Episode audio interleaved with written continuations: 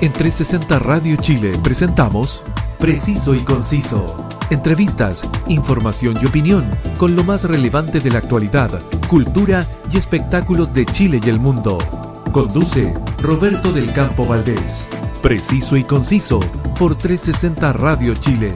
Actualidad en línea. Un gran saludo para todos quienes nos acompañan cada lunes, miércoles y viernes al mediodía por 360 Radio Chile. Sintonízanos en nuestra señal web o también descargando la app para que nos lleves donde quieras en tu móvil y así disfrutes de la más grata compañía musical y la mejor programación 24/7.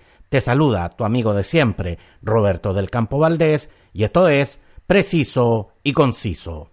Con más del 99% de las mesas escrutadas, el Servicio Electoral de Chile, el CERVEL, informó que Gabriel Boric obtuvo un 57.73% de los votos y José Antonio Caz el 44.27%. Con este resultado, el candidato de izquierda fue electo presidente de Chile. Una hora y media después de cerrados eh, los colegios electorales y con una distancia ya irreversible, Kass reconoció la derrota. Acabo de hablar con Gabriel Boric, señaló, y lo he felicitado por su gran triunfo. Desde hoy es el presidente electo de Chile y merece todo nuestro respeto y colaboración constructiva.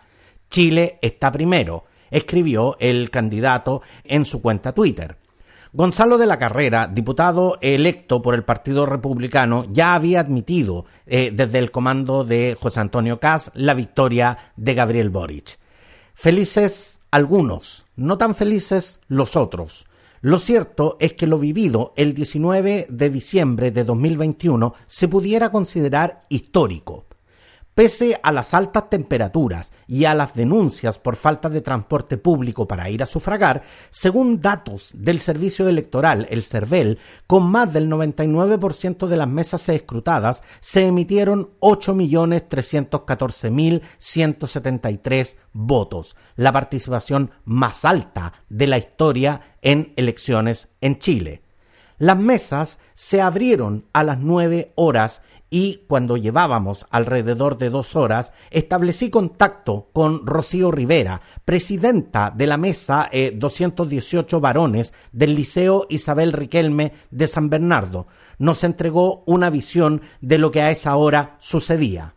Rocío, eh, las mesas, eh, por la información que, tuvimos, eh, se constituyeron a las nueve horas. ¿Cómo ha sido hasta ahora el desarrollo del, del proceso cuando, cuando ya estamos próximos a cumplir dos horas de funcionamiento de las mesas? Bueno, nosotros acá en el colegio, por lo menos en la mesa que yo estoy presidiendo, la 218, nos conformamos a las 8 de la mañana. Efectivamente hubo algunas mesas que se conformaron más tarde, pero eso no ha impedido que el proceso sea completamente expedito y democrático. Rocío, en esta, en esta segunda vuelta no hay vocales eh, eh, nuevos, eh, porque todos los que participaron en la primera vuelta estaban llamados a ejercer nuevamente esta función en la segunda vuelta. ¿Eso, eso es así? Eso, es efectivo. Nosotros no tuvimos cambios. Hubo muchos cambios en la primera votación, de la primera vuelta, pero en la segunda ya estábamos completamente confirmados que teníamos que volver a asistir. Estamos trabajando en los mismos equipos, en algunas mesas que no llegaron algunos de los vocales, por distintos motivos, se mueve alguno de los vocales de las mesas que ya están constituidas, no quedando menos de tres o cuatro personas para que pueda trabajar la mesa de manera expedita. Rocío, eh, a través de los diferentes medios de comunicación y, a través de los reportes que, he podido recibir acá en las diferentes plataformas del Preciso y Conciso, se ve eh, una concurrencia bastante masiva, eh, considerando que en elecciones anteriores la gente había estado bastante reticente, la gente se había demorado en ir a votar. ¿Cómo es la situación allá en el Colegio Isabel Riquelme de San Bernardo? Eh, hay bastante afluencia de público. En ese momento yo estoy afuera del local porque nos tomamos un, tiempo los focales para poder eh, entender, ¿no? Y hay bastante afluencia de público, bastante vehículos, muchas personas eh, transitando, el proceso bastante rápido. ¿Cuánto aproximadamente se demora la gente del momento en que eh, ustedes le, reciben el carnet en, en, la mesa hasta que salen de la, de la cámara de la cámara secreta y se retiran de la mesa? No más de cinco minutos. Es bastante rápido, porque ahora tenemos una menor cantidad de, de ¿cómo se llama?, de votos. Por lo tanto, se recibe el carnet, eh, cada uno ya tiene sus roles aquí súper establecidos y eh, vamos marcando la colilla. Em, después le entregamos, o sea, entregamos el voto, la persona que hizo su voto y sale rápidamente del local de votación. Rocío, en, en, tu apreciación, en lo que, ha, que has podido ver eh, de, la gente que ha llegado, eh, ¿la gente eh, está eh, yendo a votar eh, por, un, por un masivo interés en participar de este proceso o, o, básicamente porque la gente quiere ir temprano debido a las altas temperaturas que se, que se están pronosticando para el mediodía y la tarde de este domingo 19? Yo creo que esos dos factores se juntaron esta vez, porque si bien hace bastante calor, eh, las personas también vinieron a votar para ejercer su derecho democrático al voto. Entonces ha sido bastante rápido todo el proceso.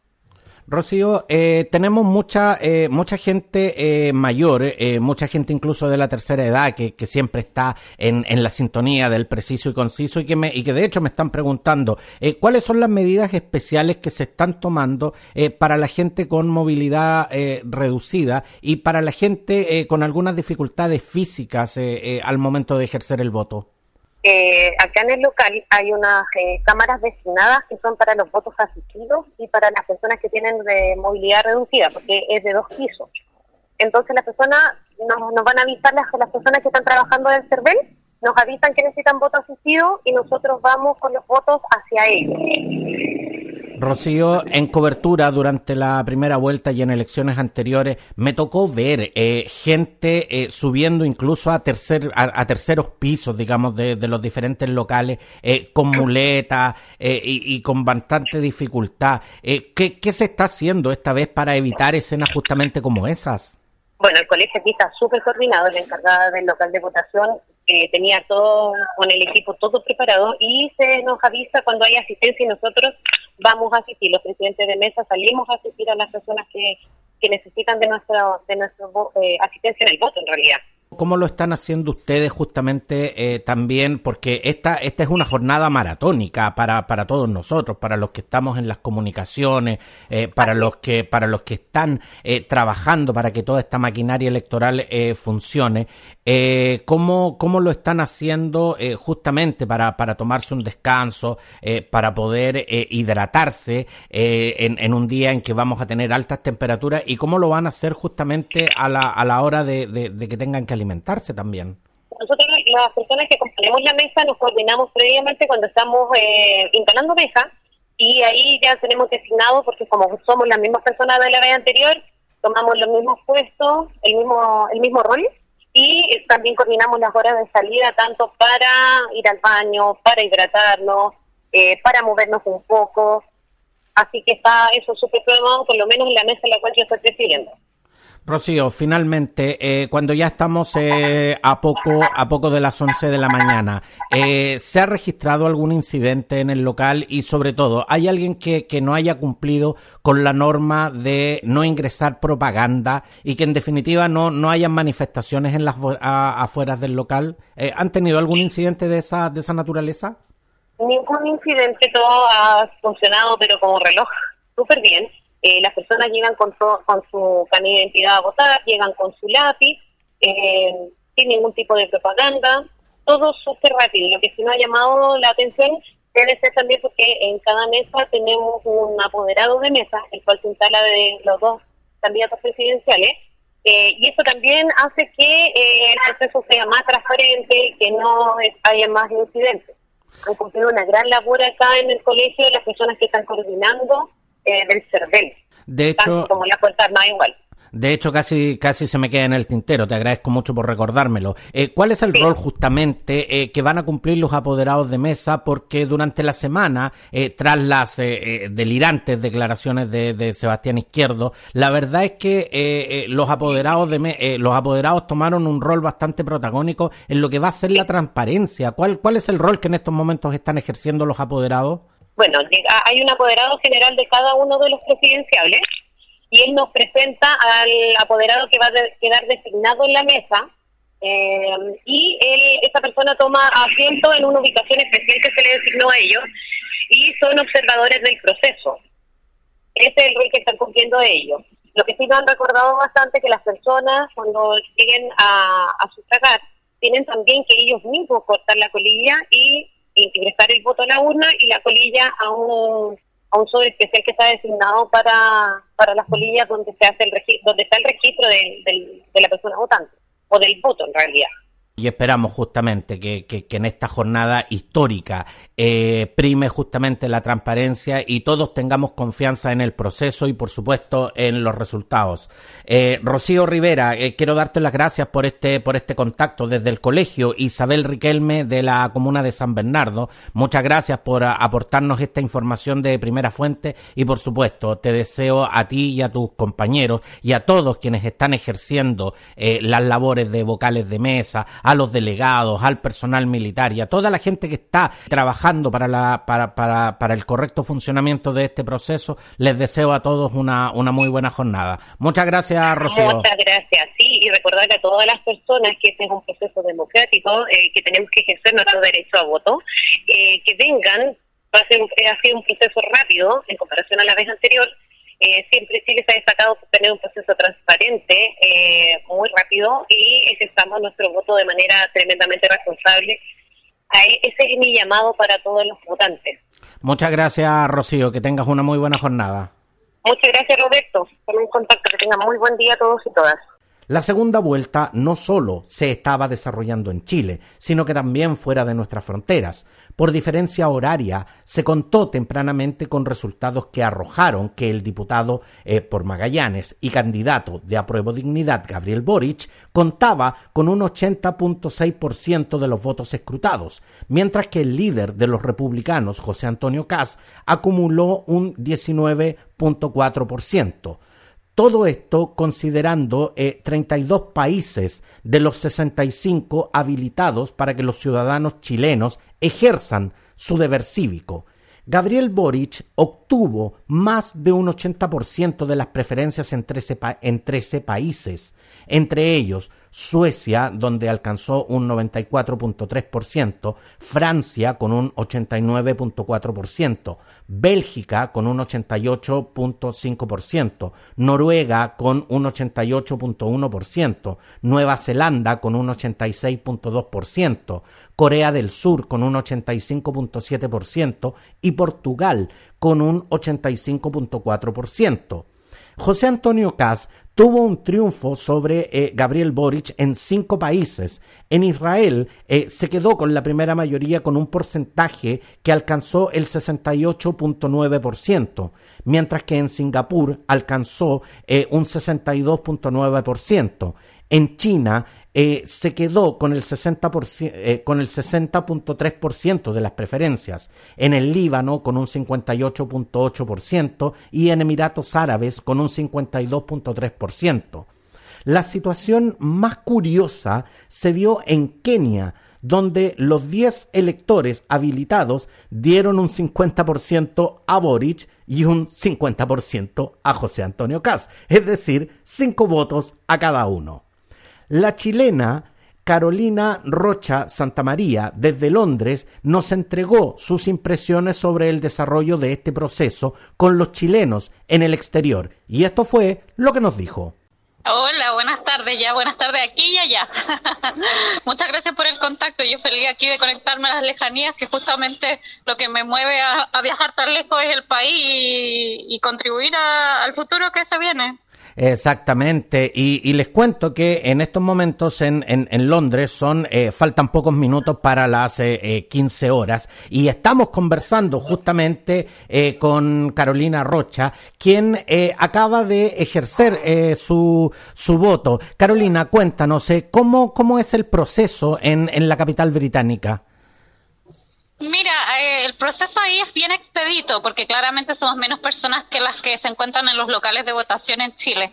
Eh, hay alrededor, si no me equivoco, de seis mesas y en el fondo está... Eh, esto está ubicado junto a la, embajada acá en Londres.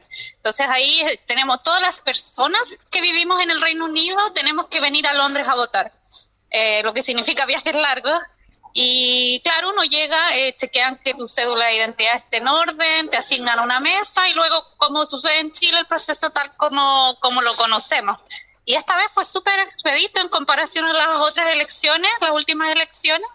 Yo no sé si es que yo llegué a una hora en que ya había venido la mayoría o menos personas estarán viniendo o bien eh, la gente viene, vota y se va rápido porque acá en, el Reino Unido estamos con niveles de contagios de COVID súper elevados en contraste con lo que en estos momentos estamos viviendo en, en Santiago de Chile, donde se han pronosticado, de hecho, eh, temperaturas que podrían llegar a los 35, inclusive a los 37 grados. ¿Cuál es la temperatura que en estos momentos se registra en Londres?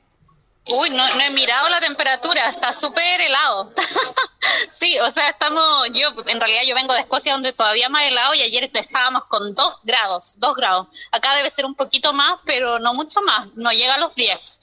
Así que eso también hace que uno vote y quiera ir al tiro a refugiarse a algún sitio cuando las, las veces anteriores había como más ambiente afuera, compartiendo impresiones y ahora era como ya hay que ir a buscar dónde, dónde guardarse.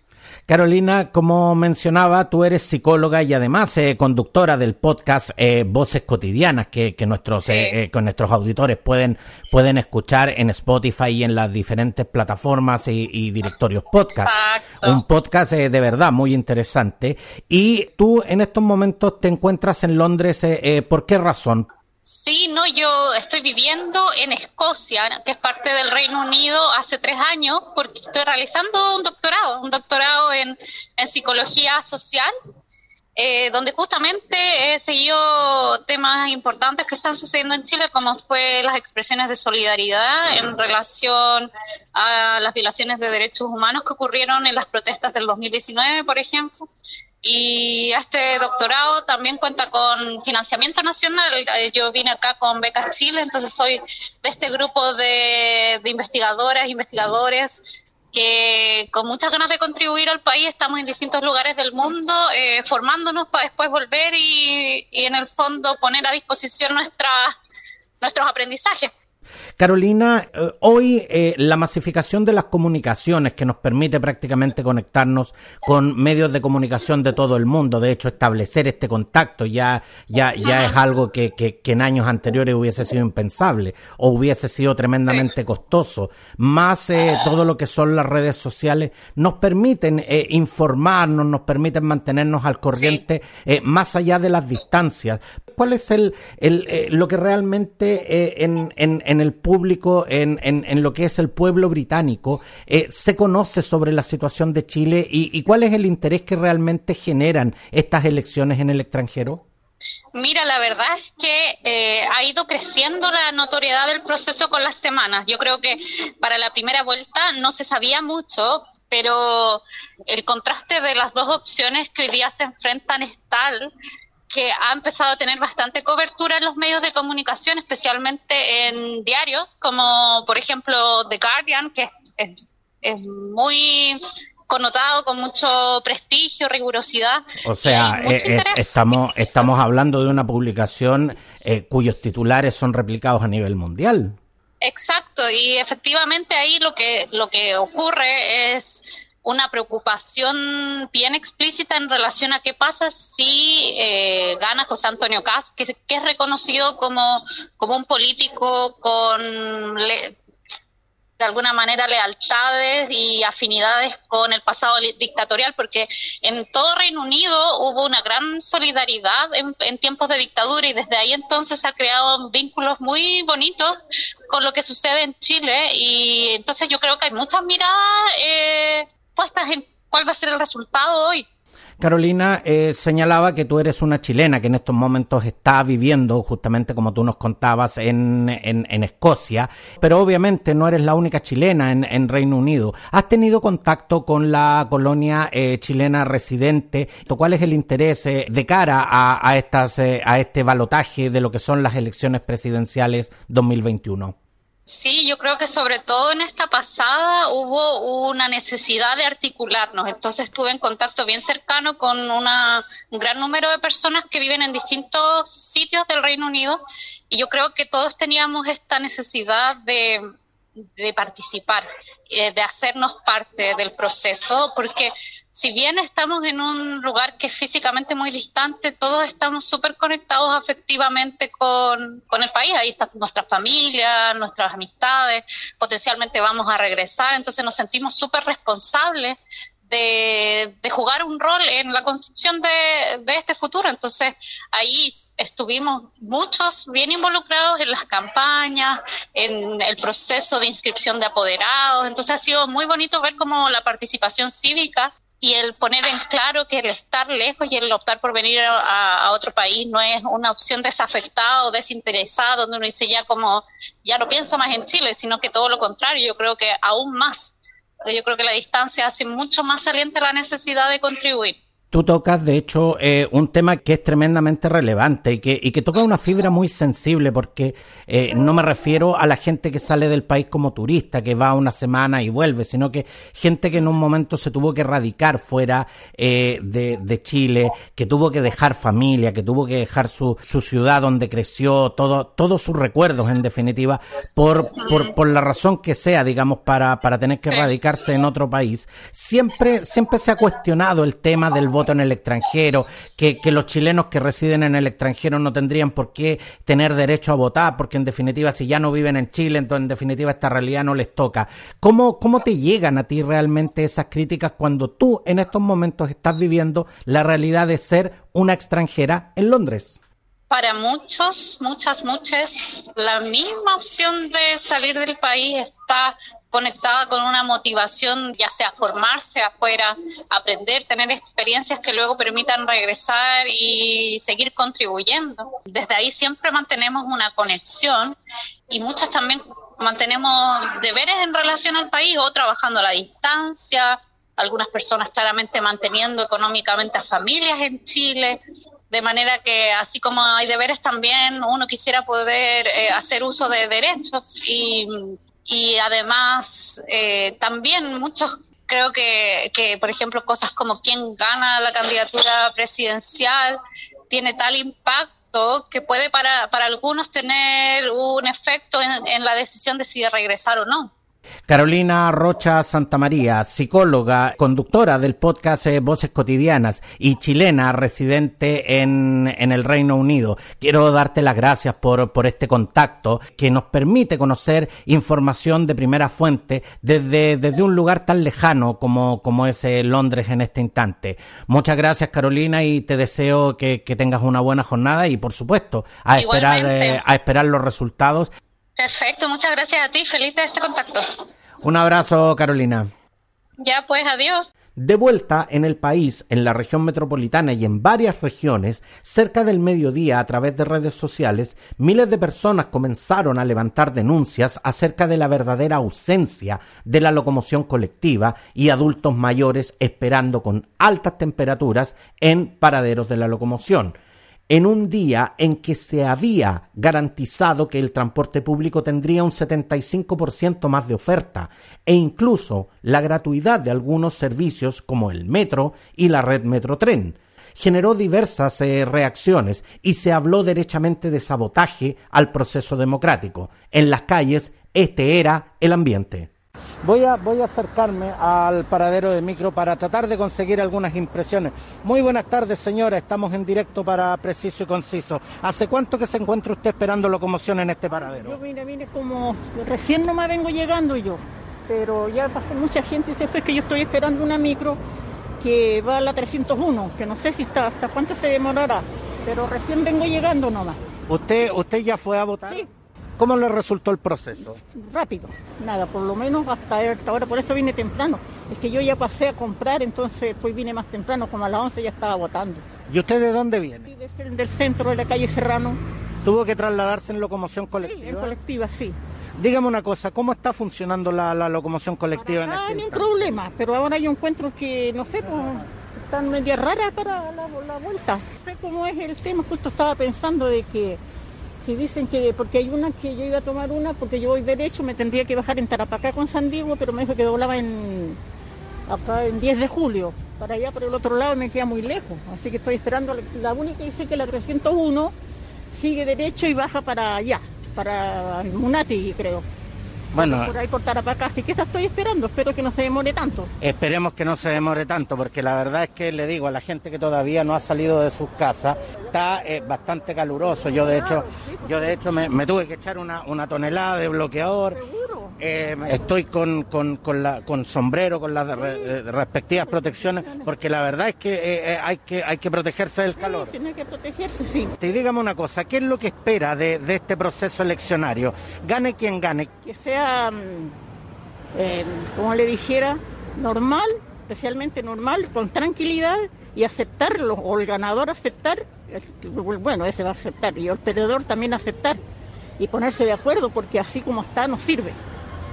Así como está, con tira y afloja que uno te dice la otra, que se chanchos embarrados se ensucian unos con otros, no sirve durante la semana se, ha hablado mucho de que en esta elección hay muchas cosas en juego. ¿Qué es lo que siente usted realmente que está en juego?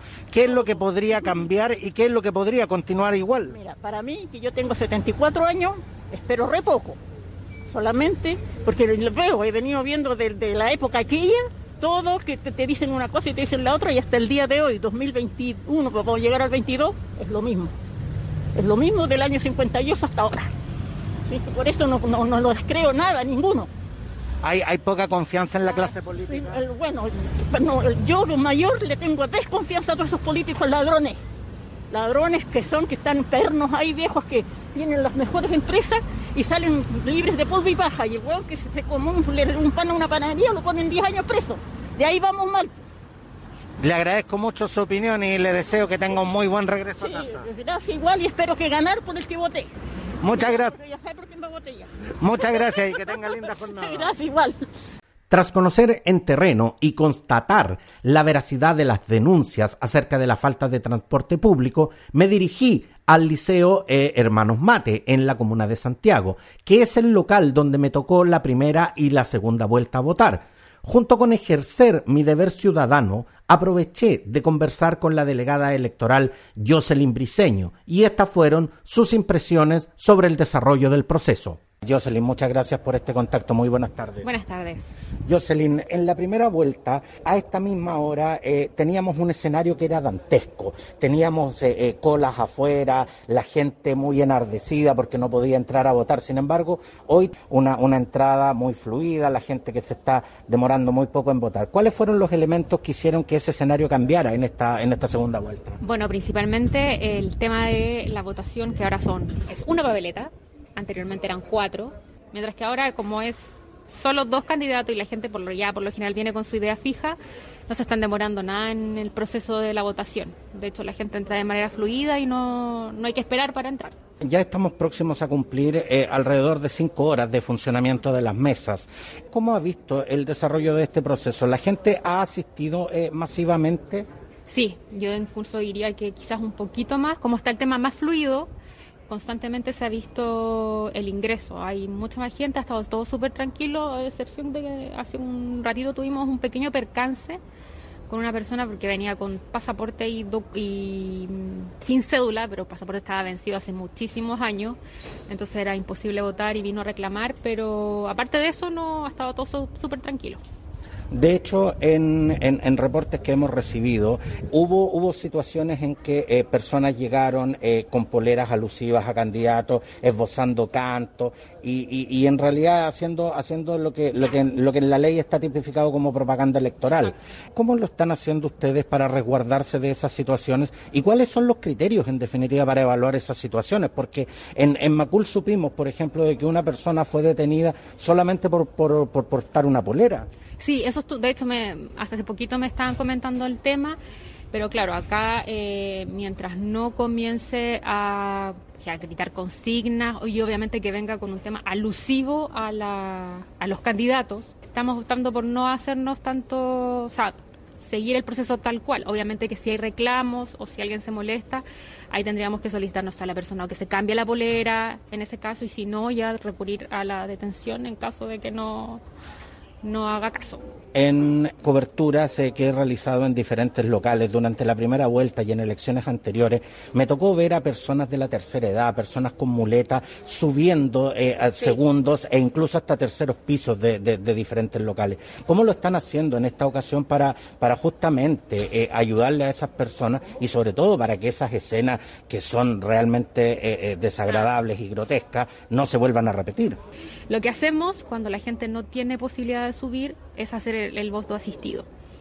Y cuando la gente nos pide el voto asistido no hay ningún problema, sobre todo ahora, que está mucho más expedito. La vez anterior se nos juntaba la gente por el tema del voto porque lamentablemente como era, al decirlo, era tan largo el proceso para cada persona para votar, se demoraban en bajar los documentos, en que la persona pudiese votar acá.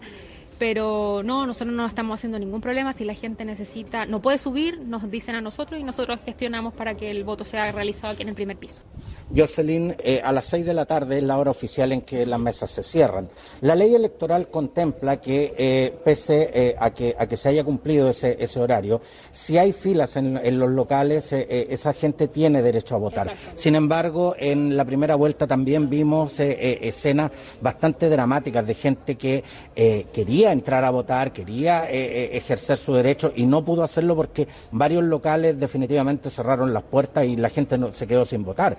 ¿Cómo, ¿Cómo se van a resguardar y están tomadas las providencias para que eso no vuelva a ocurrir en esta segunda vuelta? Sí, bueno, por, por el movimiento que yo veo, eh, yo creo que a esa hora ya no va a haber mucha gente que venga a votar. Lo que sí nosotros ya lo hablamos, que si hay fila afuera del local para votar, a las 6 de la tarde esa gente va a entrar.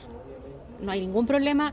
Si ya, por ejemplo, a las 6 de la tarde no hay fila, se cierra el. De hecho, la otra vez, la vez anterior gritamos y bueno, ya gritamos y no había gente. Y llegó gente como tipo 6 y un cuarto. Y ahí ya las mesas habían empezado a, a contar los votos, a abrir las urnas. Entonces, lamentablemente no los pudimos dejar entrar porque llegaron 15 minutos después del cierre. Pero habiendo fila, no, no tenemos ningún problema y ya lo hablamos. Vamos a ir a, a 6 de la tarde, si es que hubiese fila, hasta la persona que llega y los vamos a hacer ingresar o dependiendo de la cantidad, si es mucha para que puedan ingresar a votar y no haya ningún problema. Jocelyn, me preguntan por interno, ¿la gente que quiere asistir al conteo de votos lo puede hacer? Es que es por un tema de aforo. Tenemos hartos apoderados de mesa. Eh, de hecho, ya me estaban comentando que iban a llegar apoderados que tienen que venir, obviamente, con su eh, documentación para hacerlo. Entonces, es súper complicado el tema de poder dejar a la gente entrar a ver el voto. Ese es el tema. Es por un tema de aforo más que de voluntad propia de porque contará los vocales, más los eh, apoderados que andan dando vueltas, entonces ya tenemos harto apoderado acá, entonces pues, más que todo es por un tema de resguardo por la pandemia. Jocelyn eh, Briseño, eh, delegada electoral del Liceo eh, Hermanos Mate, del local de votación ubicado en el Liceo Hermanos Mate en la comuna de Santiago. Quiero agradecerle por, por este tiempo y por supuesto desearle que, que, tenga una, una, muy buena jornada y que este proceso se termine desarrollándose como ha sido hasta ahora, en completa paz y en normalidad. Sí, exactamente, eso es lo que queremos, así que ojalá todo siga tranquilo como hasta ahora. Muchas gracias, Jocelyn. Que esté muy bien, gracias. Durante la semana se viralizaron las declaraciones del activista de ultraderecha Sebastián Izquierdo, donde no solo llamó a votar por el candidato José Antonio Cas, sino que instó a otros a inscribirse como apoderados de mesa y derechamente a hacer trampa, objetando incluso votos inobjetables lo cual puso en tela de juicio el verdadero rol de los apoderados eh, de mesa en la legitimidad del proceso. Sobre esta polémica se refirieron los apoderados de mesa de ambos conglomerados. La apoderada de mesa por Convergencia Social, Camila Espinosa, conversó con Preciso y Conciso y estas fueron sus declaraciones. Camila, eh, sin duda que a raíz de las delirantes declaraciones, las polémicas declaraciones de Sebastián Izquierdo, los apoderados de mesa tomaron un rol protagónico, pero no es mucha la gente que conoce cuál es la verdadera función de los apoderados de mesa. Como tú dices, con las declaraciones que tuvo Izquierdo en este caso, eh, defender los votos va a ser fundamental, más que entrar como a objetar votos que no, en realidad no nos corresponde, eh, sí defender lo que nos objeten, porque este llamado a objetar todos y cada uno de los votos, eh, aunque no lo sean, no sean objetables, eh, la verdad es que es una falta a la democracia y es un acto de intervención maliciosa a las elecciones, al proceso de elecciones. Y de una u otra forma entorpecen un proceso que siempre se ha caracterizado por ser transparente y por ser expedito. Pero ¿cuáles son, en, estricto rigor, las atribuciones que tiene eh, un apoderado de mesa al momento justamente de objetar o no objetar un voto? Bueno, objetar lo que claramente sea objetable, o sea, los votos que no marquen una preferencia eh, establecida o que sean nulos o blancos y que por algún motivo algún vocal de mesa los vaya a poner en alguna de las preferencias, eso sí es objetable. Pero lo que nosotros más tenemos que encargarnos de hacer es defender los votos que ya sea tengan, por ejemplo, eh, alguna algún dibujo, alguna eh, frase escrita o eh, la preferencia no esté marcada con la típica línea, sino que esté marcada, no sé, con un circulito o un, un tic, no sé. Entonces ahí tenemos que entrar a defender que esos votos eh, sí cuentan para la, preferencia que están marcando y en el fondo evitar que la persona que votó, pero lo hizo de, a lo mejor de una forma inadecuada, se pierda eh, ese, ese voto en el fondo que es su oportunidad de participar en la democracia de este país. Entonces... Camila, y, justamente eh, cuando hay una situación que es claramente eh, objetable, donde, donde pudiera darse la situación en que, en que un apoderado de José Antonio Cas dice el voto es legítimo y un apoderado de Gabriel Boric señala de que el voto es objetable, ¿cómo se resuelven esas situaciones? Todo, todo eso tiene que quedar en el acta consignado eh, al final la persona que tiene el poder de decisión es el presidente de la mesa, el vocal de mesa que es presidente de la mesa, pero todo eso tiene que quedar consignado en el acta que luego se va a ir eh, bueno al CERVEL y el CERVEL después del Tribunal Electoral eh, cuando hagan, si es que hay, exista alguna, alguna cosa que enmendar, revisan todo ese, todas, esas, todas las consignaciones que se dejaron en el acta. Y si detectan alguna irregularidad, ellos tendrán, yo no, no sé la verdad cómo lo hacen para arreglarlo, pero eh, tienen que, me imagino, levantar algún proceso para poder determinar la causa de, de la decisión que se tomó por parte del presidente de mesa. Camila, eh, durante la semana se habló de que eh, los apoderados del candidato del eh, Frente Social Cristiano, José Antonio Cas, superaban en amplia mayoría a los apoderados de Gabriel Boric. ¿Cuál es la información que ustedes tienen al día de hoy? ¿Hay paridad o definitivamente continúa esa superioridad? No, la información que tenemos nosotros es que al día de hoy superamos con creces la cantidad de mesas necesarias. Lo que pasa es que varios apoderados van a llegar más tarde al conteo de votos después de almuerzo pero la información que nosotros teníamos ahora en la mañana es que las mesas, o sea, tenemos más apoderados que mesas. Tenemos aproximadamente 47.000 apoderados. Y todos son voluntarios, nadie recibe nada a cambio de, de esta de venir a defender los votos. Entonces, según esa información, yo diría que estamos todos cubiertos. O sea, lo importante es que eh, sepamos que van a ir llegando a poco y que la gente que se inscribió para ser apoderado que efectivamente venga porque también es, como es voluntario no no tenemos como forma de estar como obligando, pues simplemente el deber cívico de venir a defender la democracia en el fondo. Camila Espinosa, apoderada de mesa de comando de Gabriel Boric, ¿cuál es tu apreciación cuando se han superado las cuatro horas del funcionamiento de las mesas? ¿Cómo se está desarrollando en definitiva este proceso? De forma súper ordenada, la verdad es que creo que las elecciones en Chile se caracterizan por su transparencia y su orden y la verdad es que, bueno, yo soy apoderada acá, pero me tocó ir a votar a otro local y en el local donde voté también súper expedito, ordenado, eh, se cumplían los protocolos de, mm, sanitarios, entonces encuentro que es un ejemplo en realidad. Eh, ojalá que siga así, ojalá que siga aumentando la participación, que la gente pueda movilizarse, que ayuden a otros a movilizarse si es que no encuentran micros, metros. Eh, que se ayuden los unos a los otros para, para que todos alcancemos a participar en esta fiesta de la democracia, como dicen por ahí. Exactamente, y esperamos justamente que, eh, lo que las horas que restan el proceso se siga desarrollando en completa normalidad y sobre todo en completa tranquilidad. Muchas gracias, Camila. Muchas gracias a ti, que estés muy bien. Junto con esto, por supuesto, también conversé con el apoderado de mesa por el Partido Republicano de Chile, Guido Benítez, y esto fue lo que nos dijo. Guido, ¿cuál es la función real y cuáles son las atribuciones que tiene un apoderado de mesa dentro del proceso eleccionario? los apoderados de mesa son eh, eh, personas, ciudadanos, ciudadanas que vienen a colaborar con el proceso, a colaborar con el proceso que hoy día está radicado 100% en los vocales.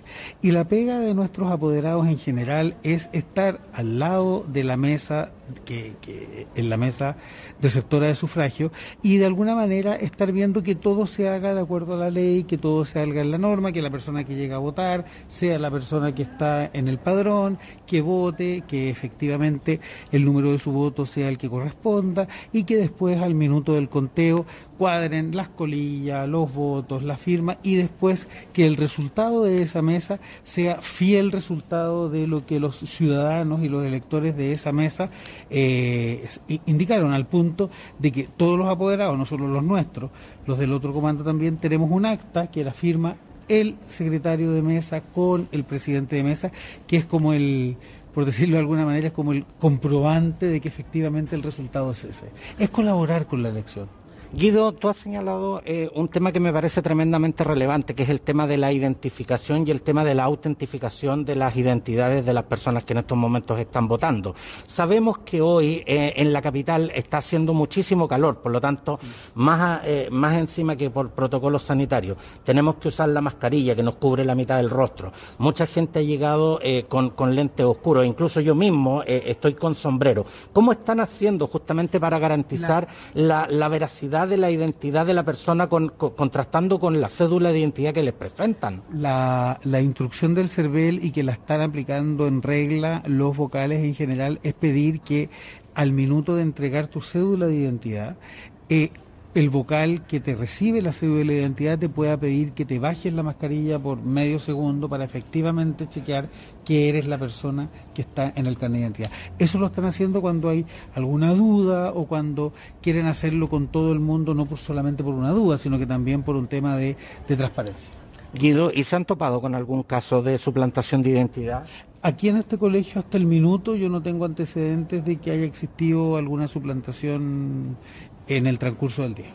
Sabemos que las declaraciones, eh, eh, en definitiva, son personales y las responsabilidades siempre son personales, pero tras estas polémicas declaraciones realizadas por Sebastián Izquierdo, eh, ¿comparten realmente ese pensamiento de, llamar justamente al fraude en pos de un triunfo? O sea, yo encuentro mucho más grave las declaraciones de Víctor Chanfro, que dice que hay que robarle los carnets de identidad a las personas que sepamos, de acuerdo a lo que él dice, que van a votar por CAS un, pseudo delincuente como Víctor Chanfro de alguna manera indicando aquello. Lo que haya dicho o no haya dicho este señor izquierdo solamente, me imagino, eh, lo representa a él. Nosotros, obviamente, en la primera vuelta y aquí en la segunda vuelta tenemos un compromiso absoluto con la democracia y no vamos a hacer absolutamente ninguna brutalidad que, empañe el proceso en la mesa, en el colegio o en el proceso en general a lo largo del país tenemos una tradición electoral que siempre ha garantizado la transparencia y, los resultados eh, veraces de todas y cada una de las elecciones que se han hecho en democracia. Gane uno, gane el otro, gane otro. Obviamente uno está aquí, como te lo dije al principio, para ayudar en el proceso de la elección. Obviamente cada uno quiere que su candidato gane, pero eso no significa que tenga que hacer algunas cosas reñidas con la ley o con otro tipo de situaciones para evitar que, que, pierda el otro. Al momento de presentarse una situación que, que, pudiera ser objetable o al menos cuestionable, ¿cuáles son los criterios y cuáles son las verdaderas atribuciones que tienen ustedes para resolver esa situación? Los apoderados de mesa tienen y los apoderados generales del, del local tienen la facultad de eh, señalar, eh, a ver, de cada, en cada una de las mesas se levanta un acta que es el acta que el día de mañana va a llegar a los colegios escrutadores. En esa acta, yo como apoderado de mesa o como apoderado de local, puedo eh, eh, estampar alguna denuncia que a mi juicio sea contraria o reñida al proceso.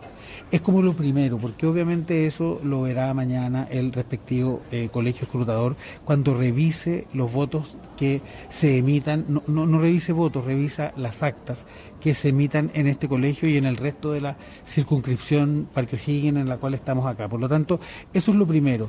Y, hasta el minuto no, no, no, ha habido ninguna situación que haya ameritado aquello. Vamos a esperar ahora el proceso de conteo de votos donde vamos a ver cómo va, la cosa, pero no hubo ningún inconveniente en la primera vuelta y no, no veamos, no vemos que ahora en la segunda vaya a ocurrir algo, algo así. Sabemos eh, que los apoderados de mesa no son personas contratadas por los partidos, no son personas contratadas por los comandos, y es más, eh, son personas que están aquí como verdaderos voluntarios. ¿Qué es lo que los mueve realmente eh, a estar acá hoy en el día de hoy? O sea, desconozco el otro comando, pero a nivel del comando de José Antonio Cas somos todos 100% voluntarios. por ley los apoderados de mesa son ad honorem. ya, pues eso es lo que dice la ley. Por lo tanto, nosotros estamos acá por el, el, el, deber que a nuestro juicio debemos tener con nuestro candidato, con lo que hoy día se está jugando y obviamente qué manera, aparte de votar, aparte de haber concurrido a nuestros locales de votación, es ayudar en el proceso, en este caso, en este colegio, en esta comuna. Muchas gracias por este contacto y, esperamos, como te decía, que este proceso llegue al final eh, en completo orden y tranquilidad como ha sido en las últimas elecciones. Muchas gracias. Queremos que eso sea así, así que para eso estamos acá. Un abrazo. Muchas gracias, Guido, y que tengamos una muy buena jornada. Igualmente, pues. Los chilenos eligieron al próximo presidente de la República para el periodo 2022-2026, Gabriel Boric, quien se impuso sobre el candidato del Frente Social Cristiano, José Antonio Caz. El futuro de Chile nos necesita a todos del lado de la gente y espero que tengamos la madurez para contar con sus ideas y propuestas para comenzar mi gobierno. Sé que más allá de las diferencias que tenemos en particular con José Antonio Caz, sabremos construir puentes. Estas fueron parte de las declaraciones del hoy presidente electo Gabriel Boric. Y mientras la jornada de votaciones continuaba, en trabajo de reporteo recogí las impresiones de la gente y esto fue lo que expresaron. Muy buenas tardes, señora. Estamos en directo para, para Preciso y Conciso. ¿Qué le ha parecido el proceso? ¿Qué le ha parecido esta jornada que por muchos se ha calificado como histórica? Sí, histórica, ordenada, bastante convocatoria aparentemente, así que esperamos que todos podamos ejercer nuestro derecho a elegir quién nos gobierne. Más allá de quién gane, eh, más allá de las legítimas preferencias que, tengamos eh, eh, usted y yo, se dice que en esta elección hay mucho en juego. ¿Qué es lo que usted espera que cambie y qué es lo que espera se mantenga dentro de lo que pudiéramos considerar el plano de la estabilidad? Espero que lo, espero que lo social haya más calma, haya más sensatez, termine la violencia que ha destruido nuestro país podamos recuperar el lugar que teníamos dentro del mundo. Nosotros estamos muy bien considerados y tengamos un sistema económico que nos permita trabajar tranquilos, que permita que haya inversión extranjera y que permita que nosotros, que el 80% de las pymes, que somos los que damos trabajo en Chile, tengamos todas las condiciones para poder seguir adelante y crecer. Debemos crecer, debemos entrar de una vez por todas a un mundo más eh, privilegiado en cuanto a derechos sociales, políticos y económicos. Si gana la opción de Gabriel Boric, eh, este candidato se convertiría en el presidente más joven en la, en la historia de Chile. Se dice que la juventud de Gabriel Boric podría ser un plus y sin embargo también hay sectores que dicen de que esto podría ser un buen impedimento para ser un buen presidente. ¿Cuál es su opinión respecto a eso? La juventud debe tomar siempre en cuenta la experiencia de los que somos mayores. Nosotros hemos vivido muchas etapas, nosotros venimos, eh, hemos, hemos tenido que luchar contra muchos obstáculos, a nosotros nos tocó mucho más difíciles que a los jóvenes de hoy. Por lo tanto, si él es sensato y tiene eh, la, la, responsabilidad de guiar no solamente a un país joven, a un país adulto como nosotros, que tenemos mucho que aportar y que hemos aportado mucho a nuestro país. Nuestro país está así porque nosotros hicimos un gran esfuerzo. Acuérdense que hace 40 años atrás que no había ni siquiera carreteras. Eh, nosotros teníamos un nivel de, un nivel de vida muy, muy bajo y gracias a nuestro esfuerzo, gracias a que nosotros hemos, hemos puesto el hombro, el país está llegó a, lugar, a un lugar tan desarrollado dentro de América Latina. Espero que él tenga la sensatez de tomar en cuenta esto, de no nublarse con eh, falsas políticas, falsas promesas o con mucha demagogia. Aquí hay que hacer las cosas con mucha responsabilidad y con mucho tecnicismo también, profesionalismo. Ojalá que lo tenga. Gane quien gane, eh, en este instante, ninguno de los dos candidatos tiene una mayoría absoluta o considerable, digamos, en el, en el Congreso. Por lo tanto, van a ser necesarios eh, eh, llegar a acuerdos con los distintos bloques políticos, incluso con el emergente Partido por la Gente. ¿Cuál es, cuál es la, la, opción que usted ve mejor en este complejo escenario, en este complejo escenario político? Mira, el hecho de que el Congreso está dividido absolutamente la mitad y que esta elección va a ser absolutamente peleada, indica que el presidente no está, el que salga, no va a gobernar con la mayoría ni va a gobernar solamente para un lado, va a gobernar para dos partes, va a gobernar para dos formas de pensar, va a gobernar para dos tipos de generaciones, por lo tanto aquí vamos a tener que poner en práctica desde, desde ahora ya, desde antes, desde el diálogo y se debe dejar de lado la violencia, sí o sí. Esa Plaza Italia, dignidad, como la quieran llamar, tiene que terminar de ser usada todas las semanas para que haya el, desorden que haya, para que toda esa gente que tenía sus inversiones, sus propiedades, pueda recuperarla y, volver a tener una Plaza Italia que era digna de una postal. Hoy en día eso no se puede permitir con el gobierno que salga. Si vamos a seguir peleando, si vamos a seguir incendiando, si vamos a seguir destruyendo o saqueando cada vez que no nos guste algo, estamos perdidos, sea quien sea el presidente. Así que que la mitad del Congreso, que está pero fantásticamente matemáticamente dividida, em, sea una muestra de lo que probablemente va a ser hoy una, una elección muy, muy pareja, bueno, que no se les olvide que hay una mitad que está desconforme y que quiere otra cosa. Y hay que gobernar para esos dos lados. Es la gran eh, desafío que tienen ambos presidentes, o han tenido que acercarse al centro, bueno, van a tener que acercarse más para poder gobernar un país en paz que nos permita seguir adelante. Estamos eh, eh, en el desarrollo, en pleno desarrollo de un proceso constituyente que nos llevará a escribir la nueva constitución que regirá los destinos del país. Se dice que con Gabriel Boric se garantiza la continuidad. Se dice que con José Antonio Cas no se garantiza la continuidad del proceso constituyente. ¿Coincide usted con esa apreciación? No, en absoluto. O sea, la, continuidad va a seguir sí o sí. Eso no lo va a impedir nadie. Lo que sí que hay también tienen que los constituyentes hacer la constitución con mucha responsabilidad y con la y recuperar la confianza que teníamos en ellos, porque nosotros hemos perdido la confianza, no se han portado bien, no han hecho las cosas bien. También tienen que dejar la política de lado y tienen que gobernar para un Chile un Chile total y para todos los chilenos. Si aquí no, no hay colores políticos, aquí tiene que haber un bienestar para todo el mundo. Y ellos no han, ahora que está, están quizás alineándose, les ha costado, no tenían experiencia política, se puede entender pero sí va a seguir eso, eso, eso va a seguir. Que la constitución sea aprobada o sea rechazada, esa es otra historia. Pero de que van a terminar su tarea, van a terminar. Ahora, en, en, la medida en que ellos quieren que la constitución sea aprobada, van a tener que mostrar una buena conducta, van a tener que mostrar un buen trabajo, porque nosotros los elegimos a ellos para que nos representaran, pero estamos hablando de ciudadanos que somos, que nos trabajamos, nos levantamos todos los días a trabajar y a pagar impuestos para que el Estado, que somos nosotros, que somos los que financiamos, funcione.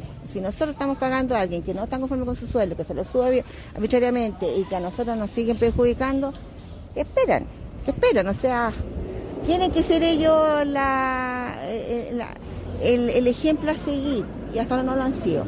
Que, que, que, más que se preocupen de que sigan o no sigan, se preocupen de trabajar y de hacer lo que para lo que los elegimos. Muchas gracias. Eh, su nombre, por favor. Isidora Rivas. ¿Cuál, ¿Cuál es su edad, Isidora? 38. Isidora, ¿cómo ha sido para usted este proceso y por qué para usted era importante eh, estar hoy aquí? Bueno, fue súper rápido, mucho más rápido que la otra vez. Espero que sea porque el voto es más corto y no porque la gente se queda en la casa. Creo que es necesario salir a votar con responsabilidad, con conciencia, para poder, en el fondo, decidir un país más justo, eh, menos racista, menos sexista, menos machista, menos fascista. Así que eh, ojalá que toda la gente se motive y salga de sus casas y vaya a ejercer su deber y su derecho ciudadano para que después no anden alegando solamente, sino también sean parte de las soluciones que necesita este país para ser un país más igualitario. Durante la semana se, ha calificado esta elección definitivamente como histórica. De hecho, eh, de ganar la opción de Gabriel Boric, se convertiría en el presidente más joven en la, en la historia de Chile. ¿Piensa que eh, la juventud, entre comillas, de Gabriel Boric es un plus eh, para, para un buen gobierno o podría ser en algún momento un elemento cuestionable? O sea, yo creo que la política hay que renovarla. El movimiento estudiantil nos ha demostrado que la fuerza de la juventud es la que puede movilizar los cambios y lógicamente un presidente como Boric permitiría también empezar a pensar nuevas formas de hacer política, no con esos dinosaurios que de repente están ahí anclados en el poder históricamente. Es necesario renovarla, que entre la fuerza joven para poder pensar el país de una forma más más moderna, más inteligente y más responsable también. Durante la campaña de José Antonio Cas se cuestionó mucho el tema de los derechos de, las mujeres y sobre el respeto del derecho de las mujeres. Sin embargo, eh, a, poco avanzar vimos un, cambio bastante importante en lo que fue la postura del candidato del Frente Social Cristiano. Eh, ¿Le merecen confianza eh, los dichos de, José Antonio Cas?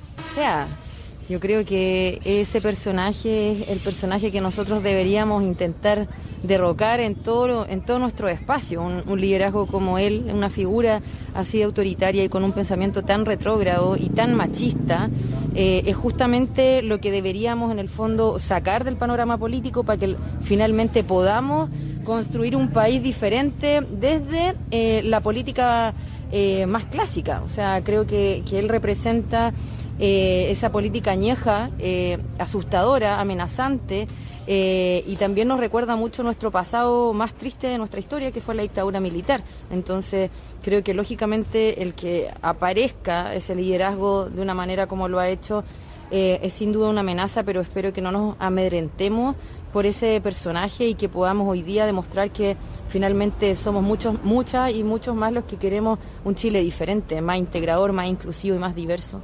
Otro de los elementos que eh, durante la campaña más se mencionó es eh, la alianza política que tiene el Frente Amplio con el Partido Comunista. ¿Hizo bien Gabriel Boric en pactar con el Partido Comunista o, esto cree que usted eh, cree realmente de que, de que podría restarle votos y en algunos casos restarle credibilidad frente a la ciudadanía? O sea, creo que puede restar votos porque hay mucha gente que se asusta como con esta alianza, piensa que, que Boric es un de extrema izquierda y obviamente no es así sí, Entonces, eh, obviamente el Partido Comunista en este país todavía eh, genera muchos resquemores, pero creo que era necesaria también la alianza, porque finalmente em, son ideas en común, son ideas también eh, que permiten avanzar más desde, desde la justicia social, y para eso obviamente la izquierda tiene que aliarse para poder pensar un plan de gobierno diferente y más unificado, que integre también las diferentes miradas gane quien gane, va a tener un gobierno con un parlamento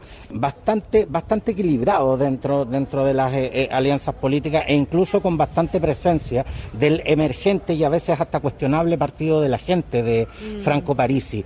¿Cuál es la opción que usted ve eh, mejor para, para este escenario político? ¿Cuál es que a quien considera estaría más preparado justamente para un diálogo político donde va, donde, donde va a haber definitivamente tironeo de las diferentes fuerzas políticas? La verdad es que ahí no lo sé, no lo sé, porque Parisi también ha demostrado eh, un liderazgo también muy extraño, o sea, como que también haya tenido esa cantidad de votos, eh, nunca habiendo eh, estado en el país, habiendo tenido también una demanda millonaria por pensiones que, y que aún así la gente lo vote.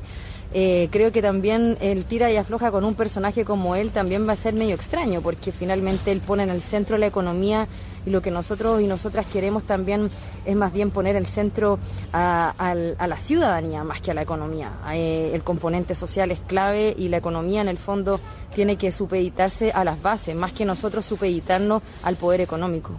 Muchas gracias Isidora. Muchas gracias y que ganemos, que gane Boric. La segunda vuelta de las elecciones se desarrolló durante las horas siguientes sin mayores incidentes. Mientras muchos ciudadanos acudían a las urnas en los diferentes locales de votación, el presidente Sebastián Piñera también lo hizo y realizó el llamado a la ciudadanía de acercarse a las urnas a sufragar. Además, eh, les eh, habló a los candidatos a quienes les, deseó éxito en esta jornada. Señaló esta noche vamos a tener un nuevo presidente electo por todos ustedes. Nunca debe olvidar que va a ser el presidente de todos los chilenos, no solo de los que lo apoyaron. Le deseo sabiduría, prudencia y éxito. A 45 minutos del cierre de las mesas, aún llegaba gente a votar a los locales habilitados. Cervel eh, reiteró el presidente de mesa cierra la votación a las 18 horas, siempre que no hubiese ningún eh, elector haciendo fila para votar dentro o fuera del local. Si hubiere electores con intención de sufragar, la mesa debe recibir el sufragio de todos ellos antes de proceder con el cierre de la votación. Al finalizar el horario de las votaciones, este era el ambiente en los locales de votación cuando ya en este instante son las 18 con 15 minutos eh, y, donde ya eh, se ha realizado el cierre de las mesas, eh, hay, gente que sigue llegando a los locales de votación. Muy buenas tardes, su nombre por favor. Nancy Corte. Señora Nancy, usted me dice, ¿pudo, ¿pudo ingresar a votar? Sí, pero dijeron que estaban las, ¿cómo se llaman? Las cajas ya habían cerrado. Las mesas. o sea, las mesas. Por lo tanto, usted no pudo votar. No, no pude votar. Pero, pero al momento del cierre, ¿usted se encontraba dentro o fuera del local de votación? No, no, si yo llegué justo y incluso me está esperando el taxi ahí para... Me viene el taxi, había incluso otro señor para votar y ya está cerrado. Entonces no, no es posible, tiene que... Me parece que tendrían que esperar hasta el último. Dígame una cosa, ¿por, qué esperó, digamos, hasta esta hora para, para venir a, ejercer su sufragio? Porque yo, de, yo sufro de la presión y no puedo andar, eh, como le dijera, eh, con este sol, esperé la fresquita y por, y por esa razón eh, eh, en este instante no la no le permiten no le permiten votar. Claro, porque ya estaba cerrada las, las mesas. Muchas gracias. Y en estos momentos, cuando ya eh, se han cerrado las mesas y ha comenzado el conteo eh, a nivel nacional, es que en este instante me encuentro, eh, gracias a la, colaboración de todo el personal acá, debo decirlo, me encuentro en el interior del local de votación del Liceo Barros Borgoño, en la ciudad de Santiago. Y en este instante me encuentro con, el delegado, con el delegado electoral Francisco Arena. Francisco, muchas gracias por concedernos este tiempo. Preciso, un gusto. Pues. Francisco, ¿cómo se ha desarrollado el proceso? Y antes de ingresar, me tocó ver que eh, había gente eh, en el exterior del local a la que no se le permitió entrar para ejercer su derecho. Miren, efectivamente hubieron unas personas que llegaron como a las 6.10 más o menos, y claramente porque ya las mesas estaban abiertas, ya no se pudo sufragar. Pero fueron unos casos muy, muy puntuales. Siempre pasa, siempre, siempre la gente que pasa a las 6.10, 6.30, cuando ya están cerrando. Hay que entender que también, por favor, los vocales están de las 7 de la mañana, chiquillos, de verdad, de verdad. Necesitan descansar, necesitan ir a comer. Están cagados calor. Entonces, por favor, también entiendan eso. Ahora, ¿cuál fue eh, el criterio? Porque la ley electoral indica que si hay gente que está esperando por su derecho, eh, eh, en definitiva el local tiene la obligación. ¿Cuál fue el criterio que se aplicó y cuándo se dio el corte final para el, para el cierre de las mesas? a las 6, no sé, 6.1, 6.2 se vio, de hecho llegó una persona a votar, votó y todo bien, pero ya una persona que llegó a las 6.5, 6.10 ya nada, nada más que hacer. De verdad nada más que hacer porque, lo mismo repito, piensen en los vocales, piensen en la gente que tiene calor, tuvieron una larga jornada para que se pudiera venir a votar. Más allá de los inconvenientes que pasaron, eso ya es como, completamente aparte. Francisco, tú hablas de inconvenientes eh, y de hecho supe que eh, eh, extraoficialmente de que, de que hubo algún un par de incidentes. ¿Qué nos puedes hacer mención sobre lo que ocurrió durante esta jornada? Bueno, eso como que va más allá de mí. Yo, creo que todos todos de alguna manera había que anteponerse. O sea, yo personalmente fui a votar temprano, ¿cachai? Me pegué el pique caminando. Soy joven, lo puedo hacer. Sé que no muchos pueden, pero bueno, fue, lo, fue lo que tocó nomás. Pues. Había que más o menos acomodarse y cómo se van dando. Ahora, una de las tónicas de, esta jornada fue el hecho de que eh, mucha de la gente, eh, de los votantes, denunciaron la escasa y nula locomoción eh, en varios locales de Santiago. ¿Eso influyó de una u otra manera en que hubo gente que lamentablemente se quedó sin votar? Mira, este colegio igual es viejo, perdón que le suena fe, pero de gente adulta. Mucha gente adulta vota aquí y mucha gente viene acompañada a votar. En este caso aquí no se dio mucho, de hecho fue lo contrario, vino más gente a votar. Ya, pero tengo entendido que en otros colegios un poquito más jóvenes o de, más alejados de la distancia hubo problemas. Pero ¿cachai? Yo no manejo muy bien esa información. Por lo menos aquí, aquí, eh, la gente que viene a votar fue más. Pero el colegio es de gente adulta. Gente que viene acompañada, lo traen en auto, lo trae el hijo, el tío, el primo. Es, es otro el tema aquí. Francisco, el conteo eh, de los votos eh, siempre ha sido una instancia que ha sido pública, sin embargo, en, esta ocasión se ha limitado el acceso. ¿Cuáles son las razones por las cuales se ha limitado el acceso eh, a, gente que quiere presenciar el conteo? Mira, yo por lo que tengo entendido, no se pues aquí por lo menos no se ha limitado el acceso. Ya si te das cuenta, en la mesa hay muchos apoderados de otros partidos. Hay gente también como yo, como tú, ¿cachai? Que vienen a, a ver la elección y no, ha tenido, no hemos tenido ese problema acá por lo menos. Acá desde mucho antes, mucha gente viene siempre a ver las votaciones y no hemos tenido ese drama. Por lo menos acá. Francisco Arenas, Arenas, eh, eh, delegado electoral del Liceo Barros Borgoño. Muchas gracias por este tiempo que nos concedes. Muchas gracias, porque les pase bien y vaya, vaya a ver, no van a problema. Y en este instante me encuentro eh, conversando con el apoderado de mesa, apoderado general de mesa de Convergencia Social, el señor eh, Víctor Castillo. Víctor, muchas gracias por conversar con nosotros. Gracias por estar acá, aquí en esta fiesta de la democracia. Esperemos que todo siga tal cual estaba hasta este momento, tranquilo y esperar los resultados como corresponde por un, por un Chile de esperanza y de paseo. Víctor, eh, cuando ya se eh, han cerrado las mesas a nivel nacional y ya se está iniciando el conteo de los votos, ¿cómo se está desarrollando en este instante este proceso? Mira, en general yo creo que un 98, 99% todo tranquilo. Eh, siempre hay algunas diferencias que se van sucediendo. La tensión es alta, recuerden que esta elección es tensa, es mínima la diferencia que supuestamente hay pero lo veo muy bien, lo veo por lo menos en este espacio que es el bar Borgoño, eh, todo respetándose como corresponde. ¿Han, ¿Han tenido interacción con los eh, eh, apoderados del Frente Social Cristiano? sí, los, apoderados de mesa nuestro hay una interacción como corresponde, digamos, a una fraternidad democrática. en general no hay ningún problema con ellos, digamos. Ah, siempre hay algunas diferencias menores con algunos, digamos, pero yo lo veo muy bien. Digamos. Siempre en el conteo hay, hay votos que son objetables o situaciones que son por lo, por, por lo menos cuestionables. ¿Ha habido alguna situación eh, a la que se nos pudiera hacer mención en este instante? No, no, no, he observado uno o dos votos a lo más, digamos, eh, nulos por, por efecto de, de tener un voto rayado y cosas así, pero en general no se ha visto que la gente haya venido a, anular o a rayar el voto, ¿cierto? Y no dar una preferencia. En general se ve este, una claridad respecto de a quién vota cada eh, chileno. En esas situaciones, Víctor, ¿cuáles son las atribuciones eh, eh, que tiene un apoderado de mesa justamente al momento de objetar y, al momento de hacer visible una, una situación que, que, pudiera llegar incluso a constatarse en actas del CERVEL? Exacto, exacto. El apoderado de mesa tiene esa responsabilidad de salvaguardar que el conteo sea eh, justo, que si existe alguna diferencia con respecto a lo que está indicando algún vocal, eso quede registrado en el acta correspondiente respecto de que si un voto está nulo para ello, a lo mejor para el, apoderado de mesa no está nulo, eh, y por lo tanto implica que tiene, tiene que quedar observado ese voto como corresponde.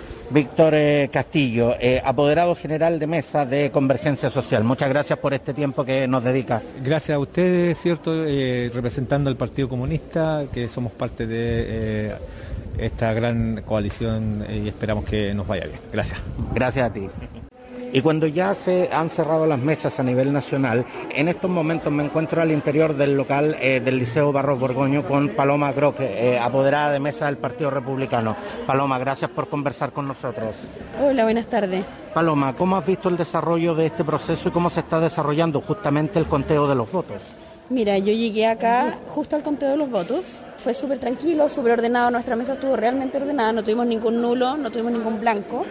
Tuvimos solamente un objetado, pero que tenía marcada eh, preferencia, así que era válido. Muy buena amistad cívica acá en la mesa. Había un apoderado de Boric y un apoderado de José Antonio Cast. Bueno, la mesa sí se tuvo que constituir. Estaba la presidenta que llegó y las otras dos personas no llegaron la mañana y se constituyó con gente de otra mesa de este mismo local de votación, pero lo aprobaron y así se abrió la mesa. Se ha hablado durante la semana que esta definitivamente es una jornada de votación histórica. ¿Cómo, cómo la calificas eh, cuando ya estamos llegando justamente al final de esta jornada y donde eh, en pocos minutos ya, ya comenzaremos a saber cuál es la tendencia de quién será el próximo presidente de Chile? Mira, yo te diría que vi bastante nervio en la gente. Estaban todos como, como rondando un poco como como con bastante nervio cuál iba a ser el resultado. Todos sabemos que es bastante histórico este momento, eh, pero sabes que el ánimo fue bien positivo, todos bastante respetuosos, por lo menos en este local de votación y dentro de la mesa que me tocó a mí. Eh, me pareció que estaban todos como por el bien del país y estamos todos abiertos a esperar lo que la Virgen del Carmen diga hoy. Paloma, eh, durante la semana eh, fuimos testigos de eh, las delirantes declaraciones de Sebastián Izquierdo, donde incluso se llamó a cometer fraude con tal de ganar la elección. ¿Ustedes comparten esas declaraciones? ¿Se hacen parte de ese espíritu? Imposible. O sea, de partida yo no soy militante, pero no tienen ninguna relación con el partido. a mí me parece que ha sido realmente impresionante todo lo que han inventado y todo lo que han tratado de instalar en un candidato que es una persona increíblemente buena, con una familia increíblemente buena. Eh, acá la bondad es lo que prima, no hay ninguna intención de malintencionar el voto ni nada por el estilo. Eh, creo que es muy interesante cómo las redes sociales son capaces de revertir lo que realmente es la verdad. Y por eso estamos acá, estamos presencialmente eh, observando para poder dar fe de que no hay ninguna mala intención, por lo menos por parte del conglomerado de este candidato, que realmente ha convocado gente de buena fe, muy bondadosa, muy bien intencionada, que lo único que quiere es lo mejor para Chile.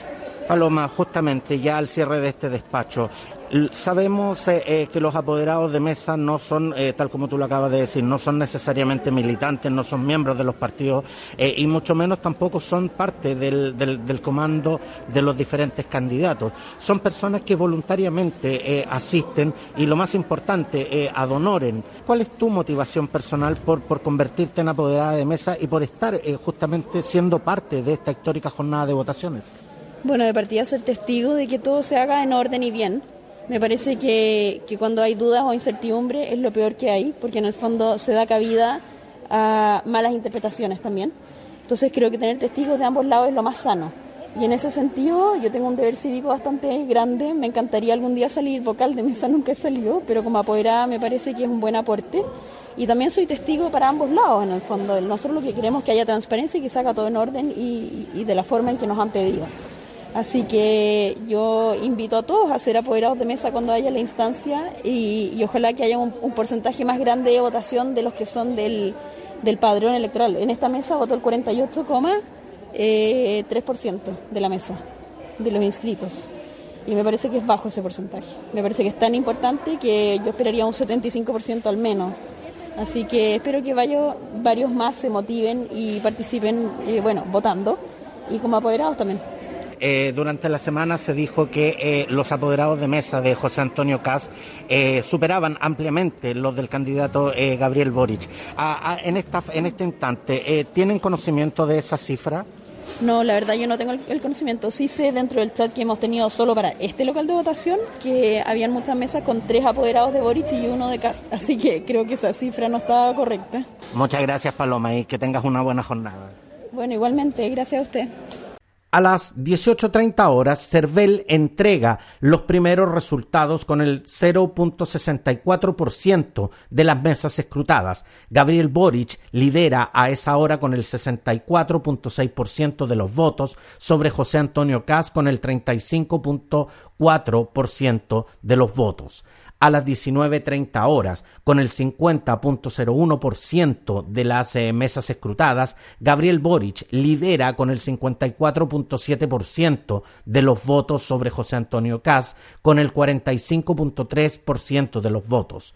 El diputado Gonzalo de la Carrera reconoce un triunfo irreversible por parte de Gabriel Boric, lo que desata la algarabía en las calles por parte de los adherentes al candidato de Convergencia Social, este era el ambiente cerca de las 20 horas en las calles de Santiago. Estamos en directo para Preciso y Conciso. ¿Cuáles son los sentimientos en este instante? Estamos súper emocionados porque ganó Boris, el, presidente del pueblo. Él ganó a pesar de todas, las trabas que le pusieron. ¡Ganamos! ¡Le volamos la raja! Estamos en este instante en las calles de Santiago donde como ustedes pueden escuchar hay un ambiente de total y absoluta algarabía. Los partidarios del candidato de Convergencia Nacional, Gabriel Boric, han salido espontáneamente a las calles a celebrar este triunfo que ya ha sido reconocido por personeros del mundo del mundo político. Es difícil, es difícil trabajar en este instante porque estamos corriendo, estamos tratando de captar las impresiones en, un ambiente de, bastante algarabía.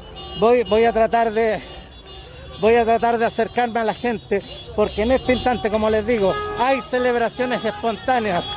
Eh, muy buenas tardes, estamos en directo. Eh, ¿Cuáles son los sentimientos en este instante? Es una emoción tremendamente, es muy importante que la gente se haya pronunciado, es muy importante, estoy muy feliz, muy contenta. ¿Qué te parece que en este instante hayan celebraciones en, en- en calma, eh, donde la gente ha salido espontáneamente a manifestarse, pero en calma?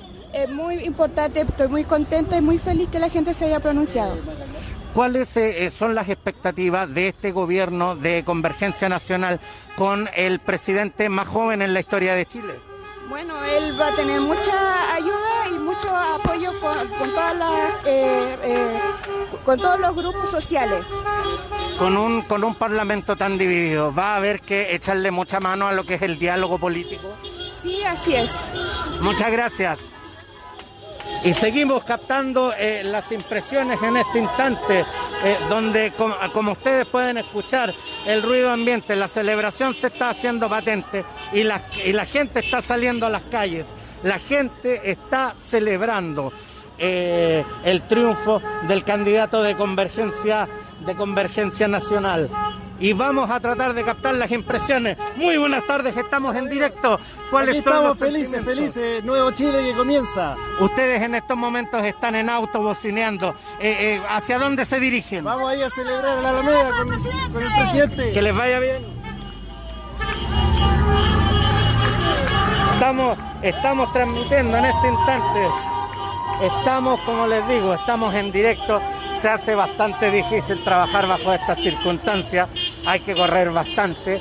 Pero estamos justamente captando la- la- la- las impresiones de la gente que en estos momentos, que en estos momentos en sus autos, en, en estos momentos. Estamos, estamos tratando también de mantenernos a una, a una distancia, a una distancia segura, de manera, de manera de no. eh, y en estos momentos hay varios jóvenes. eh, eh, es, es difícil. Estoy tratando, estoy tratando justamente de captar las impresiones, pero de no poner en riesgo mi seguridad. Vamos a, a seguir despachando desde las calles de Santiago. Muy buenas tardes, estamos en directo, estamos en directo. ¿Hacia dónde se dirigen? A la plaza de... al centro, al centro.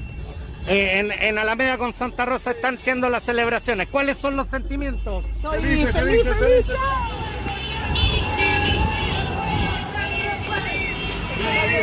Hablar contigo. Y en estos momentos eh, eh, estamos, estamos eh, eh, si- siguiendo, estamos registrando el, el- pulso, el pulso de la noticia. Estamos, estamos acercando. La verdad es que, como les digo, eh, es bastante difícil trabajar porque hay un ánimo de efervescencia bastante grande, bastante grande en este instante. En este instante. ¿Viste que ganamos, güey? ¿Cuáles, cuál- ¿Cuáles son los cuáles son los sentimientos que en este instante Mira, estamos, eh, sacamos afuera lo que eh, hoy día estamos celebrando con el pueblo acá en la calle. Queremos que esto sea alegría, carnaval, porque necesitamos esto. No queríamos que, que volviera la, la- la- ni, ni una pizca de dictadura, digamos. Y hoy día el pueblo se siente feliz, contento, porque de verdad conseguimos un triunfo espectacular. 10 puntos de diferencia hablan de que de verdad el pueblo tomó conciencia de lo que se venía. Así que vamos Chile, carajo, hay que construir un nuevo Chile. Sin duda que eh, sin duda que hoy es un día de celebración, de mucha algarabía, donde los partidarios del candidato de Convergencia Nacional están están eh, celebrando. Pero ¿cuáles son las expectativas que se tienen para este gobierno? Mira, mira, a- eh, ahora tenemos un bonito problema que se llama cómo implementamos un programa de verdad progresista, un programa que permita cambiar las condiciones de vida de nuestros vecinos, de nuestros compatriotas. Así que se viene un trabajo arduo, tenemos que ser capaces de llevar adelante este gobierno en conjunto con todos, digamos, este es un gobierno para todos y con todos. Así que a trabajar fuertemente con eso. Eh, los equipos de trabajo van a ser sensacionales. Vamos a tener seguramente una, ministra de salud, Isquia, claramente. Y así sucesivamente te puedo nombrar algunos personajes que aparecieron, digamos, y que son de verdad grandes personajes para nuestro país. Así que eso. Y en, esto, y en estos momentos eh, eh, hay grandes ideas, hay grandes proyectos de parte del equipo programático de Gabriel Boric, pero con un Parlamento tan dividido y, y- y- y donde, y donde el escenario político va a ser complejo. ¿Cuáles son las características a las cuales va eh, Gabriel Boric va a tener que apelar para lograr estos acuerdos políticos tan necesarios? Lo, sa- lo sabíamos, lo sabíamos, digamos, eh, pero aquí hay capacidad de negociar, capacidad de ir avanzando. eh, el pueblo tiene que mostrarse también en las calles. Esto no es solamente que el Congreso se niega o no se niega a que avancen este, políticas de cambio estructural en nuestro país. Aquí se tienen que escuchar, los parlamentarios tienen que escuchar al pueblo, el pueblo votó por ellos también, por lo tanto tienen que construir en conjunto un mejor país. No, no se pueden mandar solos. Aquí no, no es el voto de 50, 80 parlamentarios, es el voto de millones de chilenos. Muchas gracias y a celebrar en, en- en calma y con paz. Sí, en eso estamos, estamos con mucha alegría, con mucha calma, con, con- con mucha, con, con- con mucho sentimiento hacia afuera, digamos, porque de verdad que estábamos un poquito nerviosos, pero ya con esta diferencia de 10% hemos mostrado que de verdad somos, somos una gran mayoría en este país que quiere cambios, de verdad, y no quiere que vuelva nuevamente, como decía recién, ni pizca de una dictadura, cierto, que fue en este país eh, y que generó eh, pérdidas humanas, etcétera, digamos. Muchas gracias. Las celebraciones se prolongaron eh, por varias horas y cerca de las 22 horas en el escenario instalado en Alameda con Santa Rosa, el presidente electo de la República, Gabriel Boric, realizó su discurso tras ganar las elecciones de la segunda vuelta, donde dijo Quiero comenzar este momento histórico agradeciendo a todos los chilenos y chilenas que fueron a votar. Lo hicieron en el duro y noble norte, lo hicieron también en el ventoso sur. Quiero agradecerlo especialmente a los niños y a las niñas que nos llenaron de cariño en este viaje, que nos llenaron de dibujos hermosos que expresaban con inocencia del Chile que aspiran. También se refirió al trabajo del CERVEL en esta jornada de elecciones. Agradezco al CERVEL por su impecable trabajo. Simboliza el Estado que necesitamos, eficaz, imparcial y justo. Una jornada impecable donde una vez más Chile dio cátedra de eficiencia y transparencia al mundo al realizar votaciones y entregar resultados claros e inapelables, aceptados por todos. Al presidente electo deseo mucha suerte y sabiduría en su mandato. A quienes no consiguieron ganar, mis respetos, porque en Chile no puede haber gente de primera ni de segunda categoría. Como dijo el expresidente Patricio Elwin el 12 de marzo de 1990, Chile es uno solo. Gracias por su preferencia y compañía en esta cobertura especial de la segunda vuelta de las elecciones presidenciales 2021. Todas las ediciones de Preciso y Conciso se encuentran disponibles en Spotify y en las más importantes plataformas podcast. Escoge tu preferida y suscríbete. Sígueme también en redes sociales. Gracias y hasta la próxima. En 360 Radio Chile, esto fue Preciso y Conciso. Entrevistas, información y opinión con lo más relevante de la actualidad, cultura y espectáculos de Chile y el mundo, junto a Roberto del Campo Valdés. Preciso y Conciso por 360 Radio Chile. Actualidad en línea.